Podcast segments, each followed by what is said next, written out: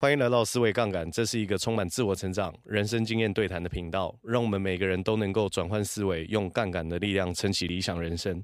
如果还没有追踪的朋友，记得追踪，也欢迎喜欢我们节目的朋友留下五星好评，也与我们有更多的互动，也别忘了分享给你身边的好朋友。 Hello，大家好，欢迎来到今天思维杠杆，我是米克，我是 Michael，又给你们等了七天 了。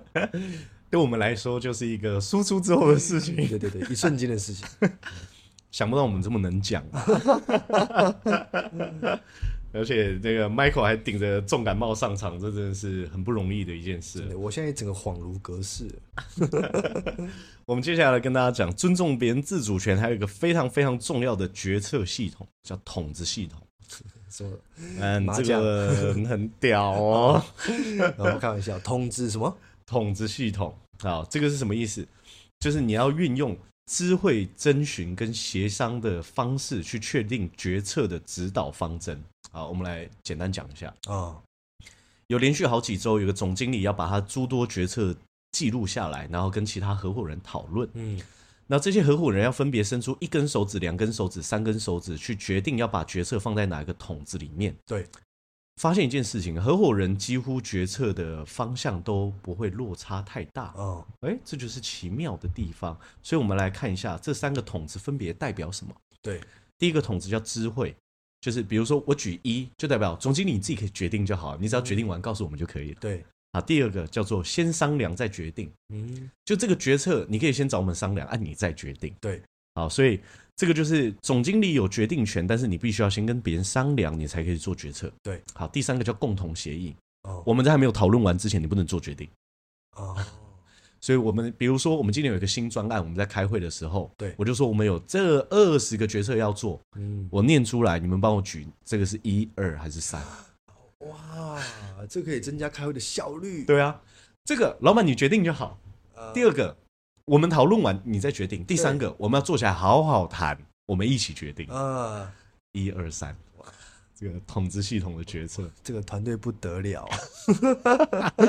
这个效率会很惊人很哦。惊人哦。所以这个叫做统治决策。所以如无论是什么事情，你都可以用统治决策去决议哦。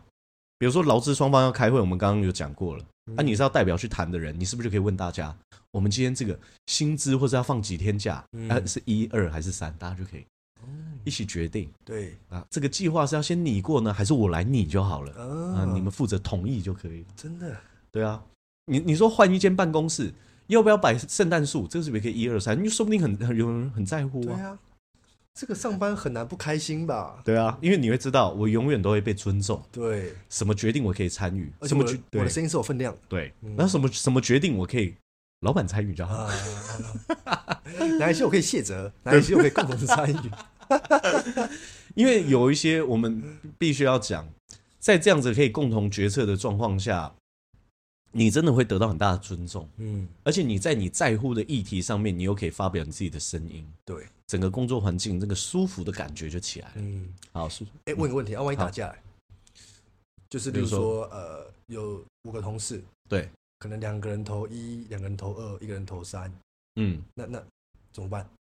啊，这个情况，除非总经理也觉得是三呢，不然就二二二嘛，不然的话，他只要投一或是投二，总经理决定就好了。哦，还是有解的，还是有解，还是有解。就是我觉得，既然用投票的方式方式的话，还是会有这个叫什么样前提前提，或者是说这个叫做呃尊重多数。啊，对，呃，你可以，但是我我建议大家在尊重多数之前，还是要听一下少数的意见。哎、为什么你这么这么坚持，一定要共同决议才能进行？是，我想要听听你的意见，对，啊，整个又舒服起来。哦，那你我们来来讨论一下，什么东西也可以用统治系统决策？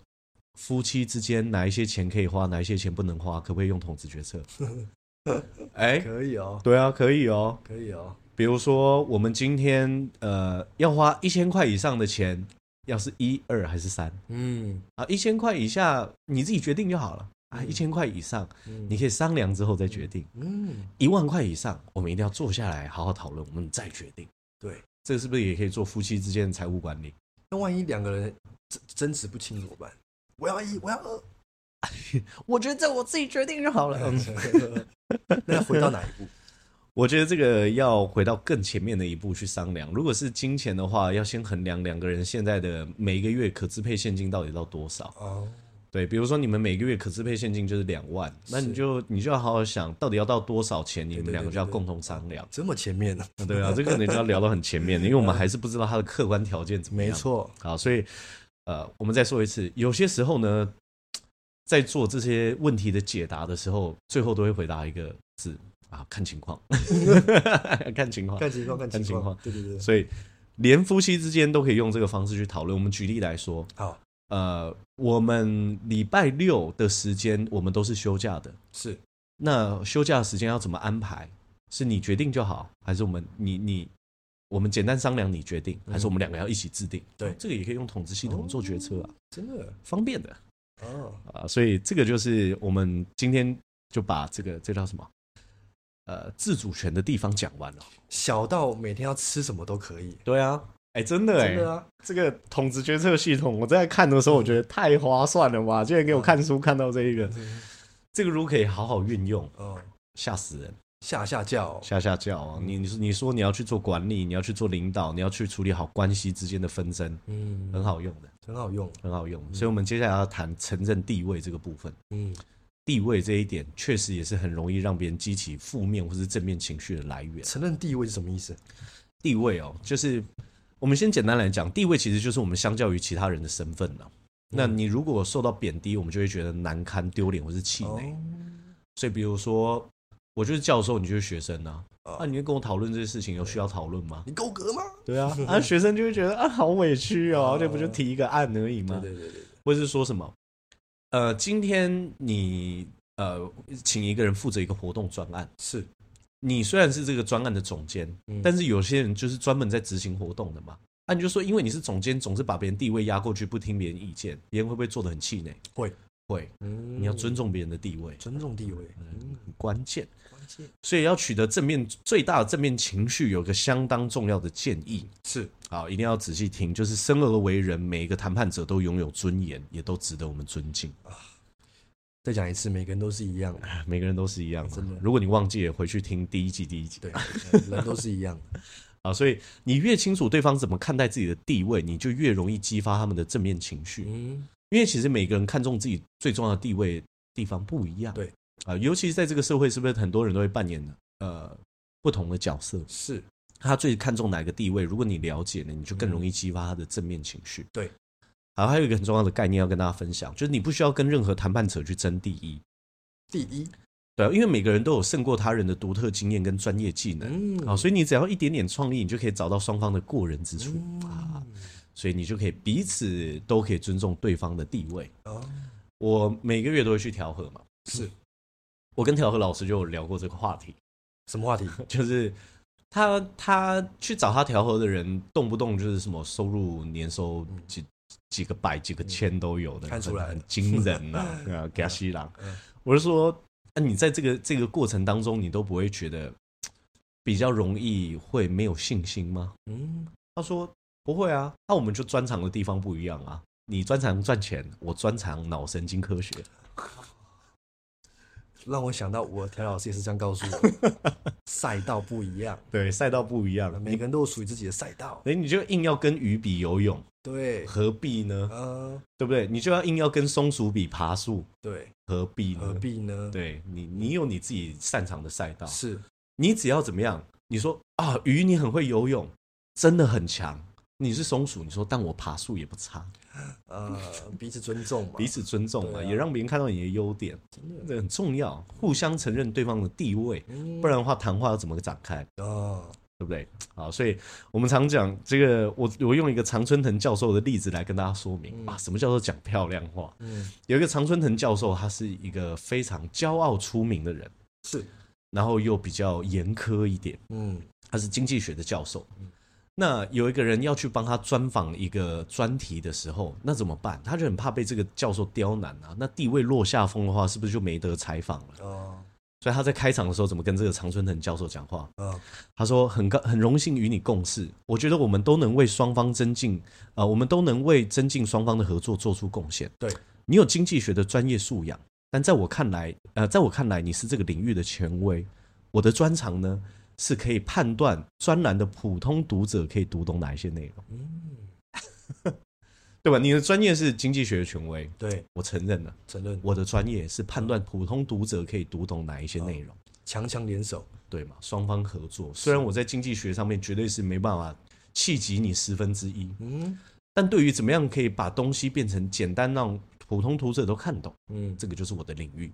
那如果是同行呢？职业别赛道都是一样的，同行职业别的赛道不一样，你还是可以发现一别人样优一点样。一样，呃，一样的，嗯哇，两只鱼，哦，两只鱼，啊啊两只松鼠，两只鱼，两只松鼠，你还是可以找到不同、完全不同领域上面值得尊敬别人的地方啊。因为比如说，有些人是比较擅长理性决策嗯哦啊，有些人比较擅长这些感性方面的这些讯息我知道，虽然赛道一样，但对策略不一啊，样。没错。策略里面就可以找到欣赏对方的地方。没错，你总是能够找到别人的差异之处跟值得欣赏、彼此欣赏的地方真的，啊，这个很关键啊。所以我们有个故事时间嗯，啊，有个年轻的女律女律师，她跟女律另师对她跟另外一间公司的资深合伙人要约开会，嗯，她提提早几分钟抵达哦，对，她已经坐在会议室里面。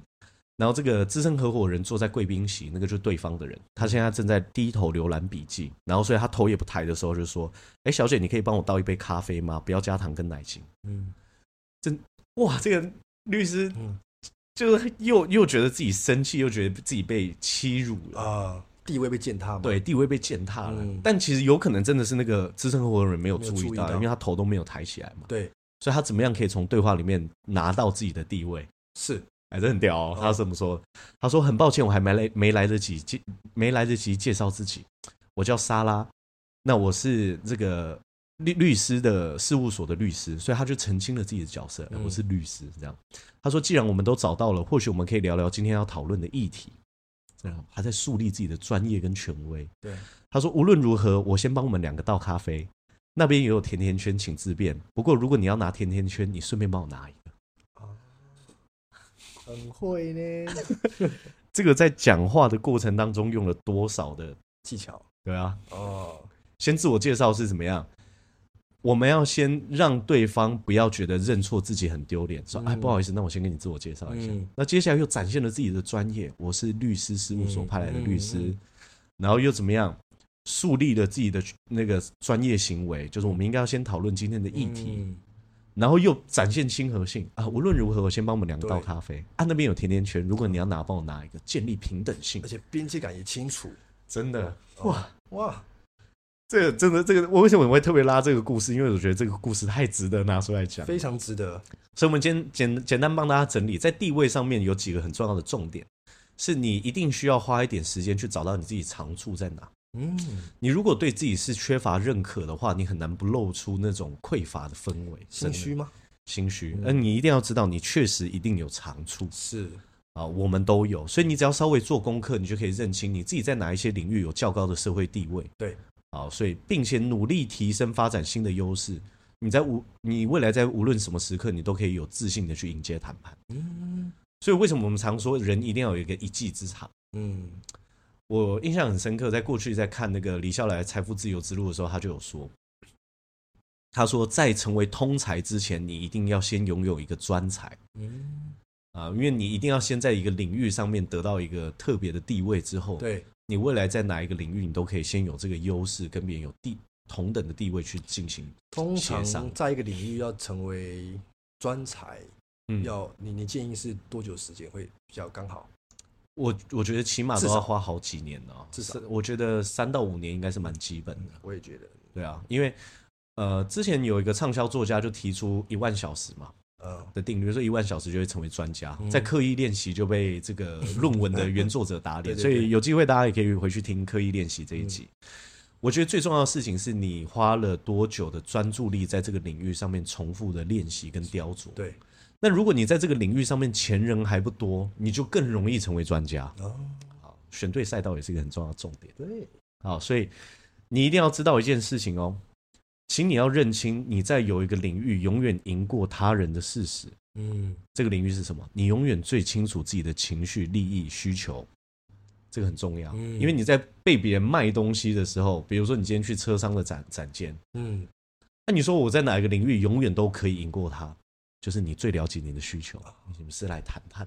我在我选择领域永远赢，永永远赢过对方。没错啊，你要知道这件事情，你就比较不会有这个叫做权威外溢的现现象。权威外衣是什么意思？就是比如说，他在卖车跟了解车子这块领域是比你更强的，你就很容易在所有所有的环节都听他的意见。哦，比如说跟你说你要办车贷哦，我们这间车商的车贷配合的绝对安啦，因为你觉得他很懂车，你就想说啊，那没有问题哦，啊，这个就是权威外溢。你觉得他在这边很很有权威，你就假设他在另外一个地方也很有权威。是啊，你要避免这件事情，你就可以这样怎么说？我我永远都有习惯征求第二意见的这样子的行为。嗯，啊，所以我可能还是你有其他的银行资料，我也一起看一下，看你们是不是利率哦真的是比较优惠。是。哦，不简单啊， 所以这个我们这这这两集真的是很炸啊！很渣哦。然后接下来叫做扮演有意义的角色，核心欲念的最后一点。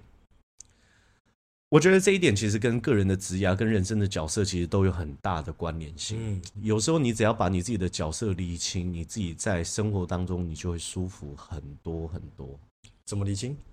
待会我们跟大家讲怎么理性。嗯好，所以我们先跟大家说，呃，我们每个人都渴望有能够实现自己个人抱负的角色对，啊，所以你一定要理清自己的角色。那而且你这个角色一定要为你带来成就感，嗯，啊，这个很关键。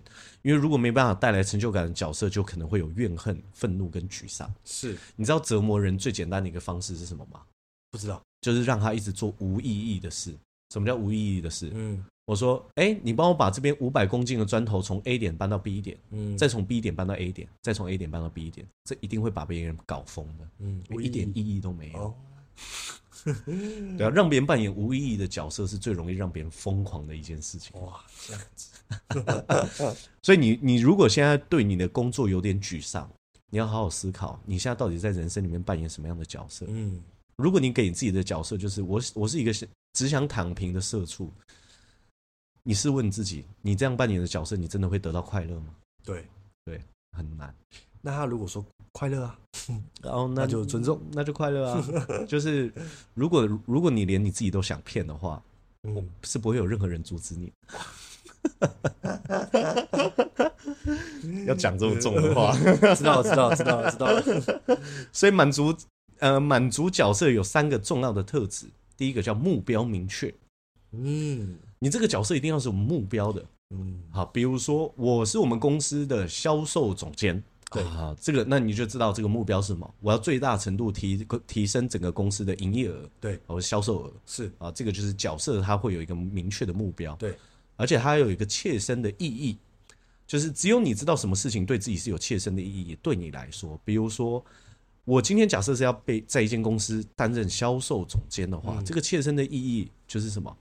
我觉得我需要以身作则，让大家知道啊，什么叫做优质的销售。嗯，我是我不只是要来提升营业额的，我是要来做模范跟楷模的是，啊，这个就很有意义。嗯啊，让别人知道说，用正规的方式，不讲话术，也可以提升营业额，啊传递这个比较正向跟善良的概念，找到自己的价值啊，这个是不是就很有意义？很有意义，因为我自己过去在学呃做销售的时候，你难免会发现，有一些人在跟你传递讯息的时候，告诉你怎么销售的时候，都会用比较偏门的手法嗯啊、或是就是无论如何就是要从客户身上榨出业绩。呃，拧毛巾那样，呃，所以有一天你成为这样子能够去影响他人决策的人，你可不可以给别人一些善良的价值？对啊，你就可以赋予你这个角色很重要的意义。哦，好，第三个是什么？叫不虚伪做作。你只要一一旦承担这个角色，你就要在这个角色里面扮演好自己，嗯，这个很关键。这角色不是虚假的，你要一直扮演下去。虚伪做作的情境有哪一些啊？虚伪做作的情境有哪一些哦？就是比如说，你今天是想要扮演一个呃老实的角色，好了，我我随便说举例，嗯，啊，可是你就想说啊，我就不是老实人，那好做作、哦，你就你自己都会觉得你自己很做 作，这嗯觉得样自己很 gay 身这对，样，觉得自己很 gay 神啊啊，这个这种这种时候，你就是要知道，是对是你啊是不是在虚伪做作，你是不是在 gay 神？因为 gay 神可以 gay 神多久？不行哦，而且其实 gay 神的时候，我觉得内心会有很强大的负面跟谴责，嗯你嗯就，你就觉得你自己在骗自己。对，所以重塑角色其实有四个步骤。好，第一个步骤就是为你的角色命名。嗯， 命名呃，对，怎么命怎么命，命名了呃怎么样帮自己角色命名？像我们刚刚讲啊，呃我我销售总监啊，哦或者是我是一个呃怎么样怎么样的财务顾问是啊，你可以为你的角色命名。这个命是不是没有框架，怎么命都可以？呃，我认为是他可能没有什么关框架，或者或者是说我是一个呃，这个叫随便 好什么，你可以为你的角色命名。然后第二个是你要列举这个角色目前涉及的活动有哪一些。嗯哼，好，呃我们再以销售总监做举例。哎，我今天要成为一个呃优质的销售总监，那我这个角色的里面的活动，比如说我要去做好员工的教育训练，嗯，我要去每一个月的时候都要开月会，对去检视业绩的成长量是啊。那我要去有办法去在我的行程里面尽可能安排一对一的对谈跟辅导，嗯去了解我每一个销售人员的销售状况跟心理状哼，况。是啊，这些就是列出关键活动。哦，好，第三个是你要提出让角色更有意义的活动，比如说嗯我要不要再新增一点？嗯比如说我发现如果要提高营业额的话，我们还需要由我来策划关键活动。好，假设嗯那你就要新增一个活动。那你也要考虑要不要调整现有活动。是哎你发现你现在带的业务团队已经是三十人了，你没办法再排一对一了，嗯你就要想、啊，我要怎么样调整我现有活动。哦，啊，第四个也要很重要，是你要考虑删除没有意义的活动。嗯，哎、很多公司很多员工会很不开心的原因就是什么？就觉得流流程很冗 长，就是其实活动是没有意义的，但是老板喜欢，对啊，大家走个流程这样对子对对啊，对每个人都知道走个流程，那啊大家到底是想要 怎样？对对对对对，所以，如果你今天是有决策权的话，你要塑造你自己的角色，你要去考虑删除没有意义的活动嗯哼，啊、嗯所以，为什么我们有一集呃跟别人讲无无效社交？对，就是你要去考虑，在我扮演这个角色里面，还需不需要这么多无效社交？是啊，你就要可以考虑你要不要删除一些活动。对，嗯好，这个相当关键。好，你这样就可以去重设、重重新设置你在体制里面的角色。嗯，啊，这个四个步骤，你对自己的角色的定义是不清晰的话，你就会产生很多问题啦。老实对说，这个是不是把它写下来，把它贴在办公桌上，或是贴在一个看得到的地方，对啊，时时去去提醒自己，就会一直在状态里面。对啊。对不对像我有一个同事，她设定自己的角色就是一个成功的女企业家。嗯，哇，哎，女企业家有什么活动？那她现在需要删减什么活动？哦，对不对？嗯一切都变得很清晰了，对不对？如果是一个女企业家，那在我的行程里面，哪一些的活动其实不不必要存在这个可以讲到事做以后，啊？没错概，念是一样。没错，你要怎么定义这件事情？嗯，好，所以呃，有些时候呢，也会有临时角色需要去扮演。嗯，什么叫临时角色？有些时候，有些人是挑衅者啊，有些人是哦聆听者嗯啊，有些人是表达者嗯啊，等等，这就叫临时角色。嗯，在沟通里面其实是最需要去切换临时角色的。我们之前就跟我记得也是前几集我们就跟大家聊过，有些时候有些人在抱怨的时候，不是希望你提出答案哦，而是希望你可以做一个好的聆听者请听，啊。对嗯，所以如果你原本是想要给出答案的人，这个叫解决者或提案者对，啊，你要先把身份转换成聆听者，哦，这叫临时。角色。你要知道你要满足对方什么样的欲对念。，所以临时切角换色扮演的好，对不对？正向情绪也会受到很大的激发。哦，对不对？比如说有个人叫约翰，有个人叫南希，假设他们俩嗯是情侣，嗯啊那呃，这个约翰，约翰就是在那个南希在抱怨的时候，就跟他说啊，你就 A 做 A 之后再做 B，做 B 之后再做 C，要不就解决了。嗯，按按照这个南希当然会不爽嘛啊，他可以这样说，他说我很感激你想要确定我在公司一切顺利，不过我现在真正需要的是你能好好听我说，哦就是你愿意听我说几分钟吗？那听我说完之后，我觉得很乐意去听你的意见嗯啊，你也给别人身份转换的空间嘛。啊，这个时候约翰听到应该要是什么反应？你应该就要注意到这个人是真的需要被倾听的，对，你就要去知道说，你现在该扮演的角色就是采取聆听者的角色去扮演、嗯啊，所以你可以这么说。啊、真的，那你再多说一些今天发生的事情吧，因为是这听起来真的很令人沮丧嗯啊。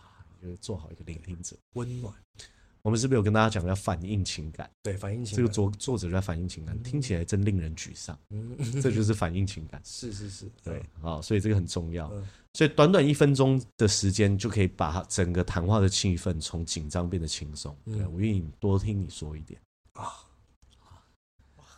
角色的转换跟角色的扮演是相当重要的，相当重要，相当重要。相当重要。所以，我觉得这个角色的话题其实大可以大到很大了。你在人生想要扮演什么角色？你在一个公司的体制内想要扮演什么角色？你在一场短暂的沟通，你想要扮演什么角色？你对你的角色定位一定要有足够清晰，你才可以真正足够获得够好的成就感。